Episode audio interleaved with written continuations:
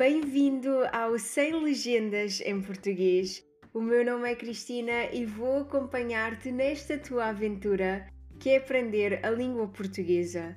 Podes encontrar-me no meu Instagram através da minha página Português with Cristina, onde ajudo alunos de português a falar e a praticar português com confiança. Muito boa tarde, boa quarta-feira. Como vai a tua semana? Estamos na semana da véspera da Páscoa.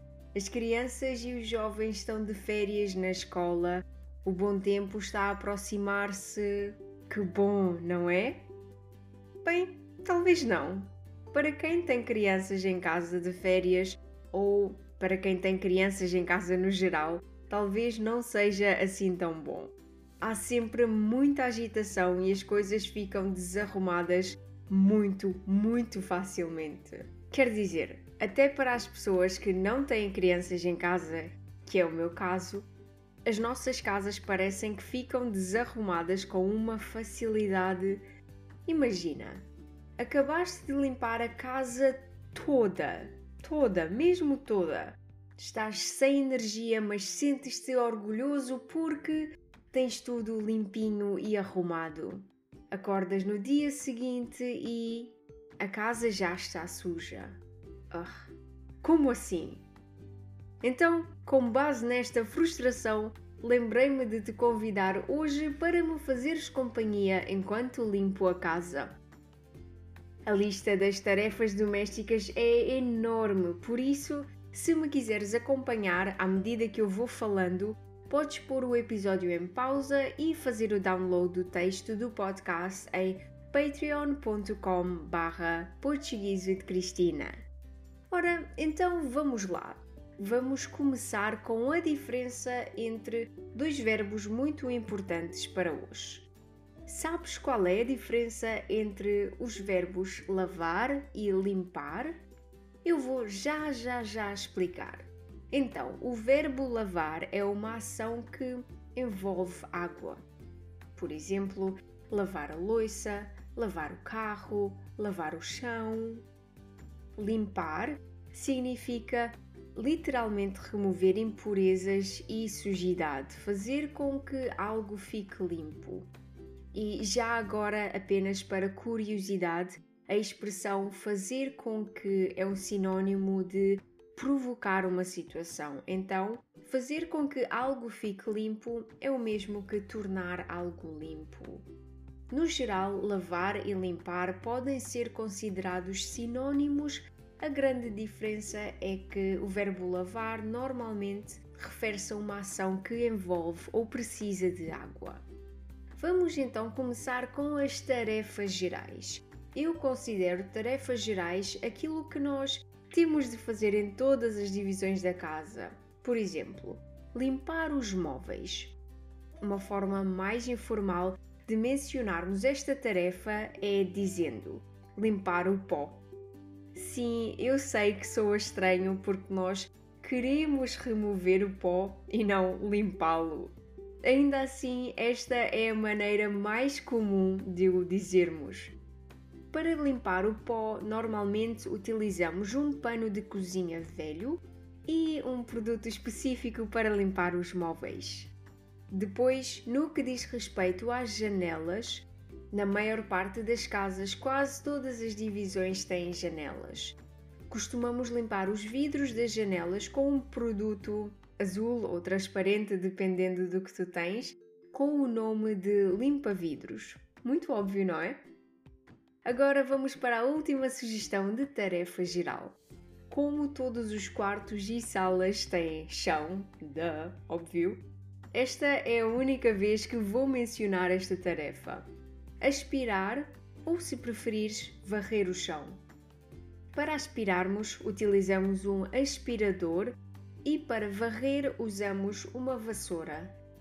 Caso prefiras varrer, depois vais ter de apanhar o pó com uma pá. O pó vai para a pá e depois vai para o caixote do lixo. Para lavar o chão, precisamos de um balde com água e detergente e de uma esfregona. Durante o resto do episódio, eu não vou falar muito destas tarefas, para não me tornar muito repetitiva. Agora vamos lá arregaçar as nossas mangas e começar. Sim, eu literalmente arregacei as minhas mangas. Então, durante a semana fui colocando a roupa no cesto da roupa suja e agora está na hora de pôr a máquina a lavar. Uso sempre detergente e amaciador biodegradáveis que não tenham muitos químicos. Como uma lavagem normal demora por volta de 45 minutos, esta é a primeira tarefa que eu faço antes de começar a limpar a minha casa. Assim, consigo rentabilizar o meu tempo. Quando a máquina acaba de lavar a roupa, eu agarro no meu estendal e estendo a roupa para que possa secar. Aqui em Portugal, a maior parte das pessoas não tem máquina de secar. Não compensa. Como temos quase sempre sol, aproveitamos para deixar a nossa roupa secar ao ar livre. Depois, apanhamos a roupa e começamos a dobrá-la. O último passo é guardá-la no roupeiro. Vamos para a cozinha. Esta é a divisão com mais gordura e tem muitos cheiros diferentes. Todos os dias cozinhamos, ou vá, para pessoas como eu que não gostam de cozinhar, Todos nós costumamos cozinhar com frequência, por isso precisamos de limpar o fogão e o forno com alguma regularidade. Como comemos todos os dias, é normal considerarmos que lavar a louça seja uma tarefa diária. Para ser honesta, eu adoro lavar a louça. A sério, eu não estou a brincar. Para mim é algo meio terapêutico.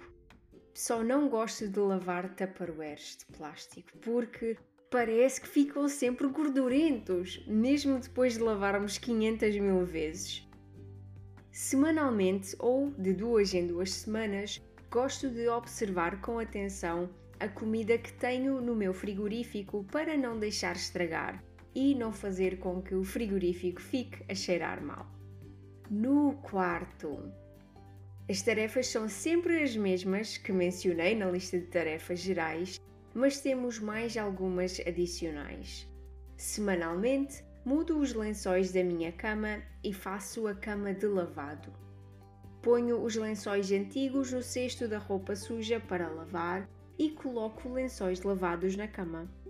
O meu quarto é muito pequeno, então só tenho uma pequena cômoda com uma televisão por isso só preciso de limpar o pó neste sítio e no roupeiro. Quanto à sala de estar, há casas que têm salas de estar e de jantar, porém, nas casas mais pequenas só temos uma sala. Como a sala é o sítio onde a Penny, a minha cadela, passa mais tempo, eu sacudo as almofadas e as mantas com frequência para não ficarem com muitos pelos.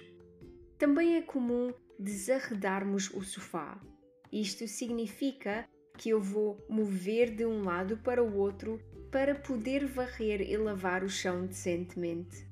Depois, as tarefas são as mesmas: limpar o pó dos móveis, da minha estante de livros, da televisão e já está. A sala já está despachada. Agora passamos para a divisão que, na minha opinião, dá mais trabalho: a casa de banho. Esta divisão costuma ter muita umidade e às vezes ganha algum bolor por causa da umidade e do vapor do banho. Costumo lavar o lavatório com uma esponja e detergente. Lavo o copo que segura as escovas de dentes e a pasta de dentes. Depois, limpo o espelho e passo para a lavagem do poliban. Quando já estou quase despachada, vou buscar outra esponja e um pano que só uso para lavar a sanita, claro, e começo a limpá-la. Depois, com o piaçaba, este é o nome do pincel que nós usamos para limpar bem a sanita, limpo o interior da sanita com um produto próprio para ficar a cheirar bem. Claramente que queremos uma casa banho que cheire bem. Ah, que sensação de limpeza tão boa! Vamos lá fora agora eu tenho um pequeno espaço exterior na parte de trás da minha casa e um mini quintal à frente. Aqui as tarefas são poucas, mas também dão trabalho. varrer as poeiras que vêm do campo, apanhar folhas, cortar ou arrancar as ervas daninhas. Eu não tenho plantas, mas se tivesse, agora seria uma ótima altura para as regar.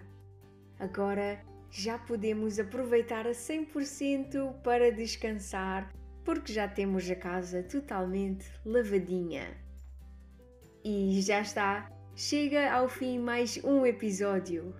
Uf, estou cansada depois de todas estas limpezas. Espero que não tenha ficado nada por limpar. Sabias o nome de todas estas tarefas domésticas? Partilha comigo a tua rotina de limpeza e aproveita para praticar o teu português. Já sabes, podes sempre encontrar a transcrição completa deste episódio em patreon.com barra de Cristina. Espero que tenhas uma ótima semana cheia de alegria. Até o próximo episódio. Tchau!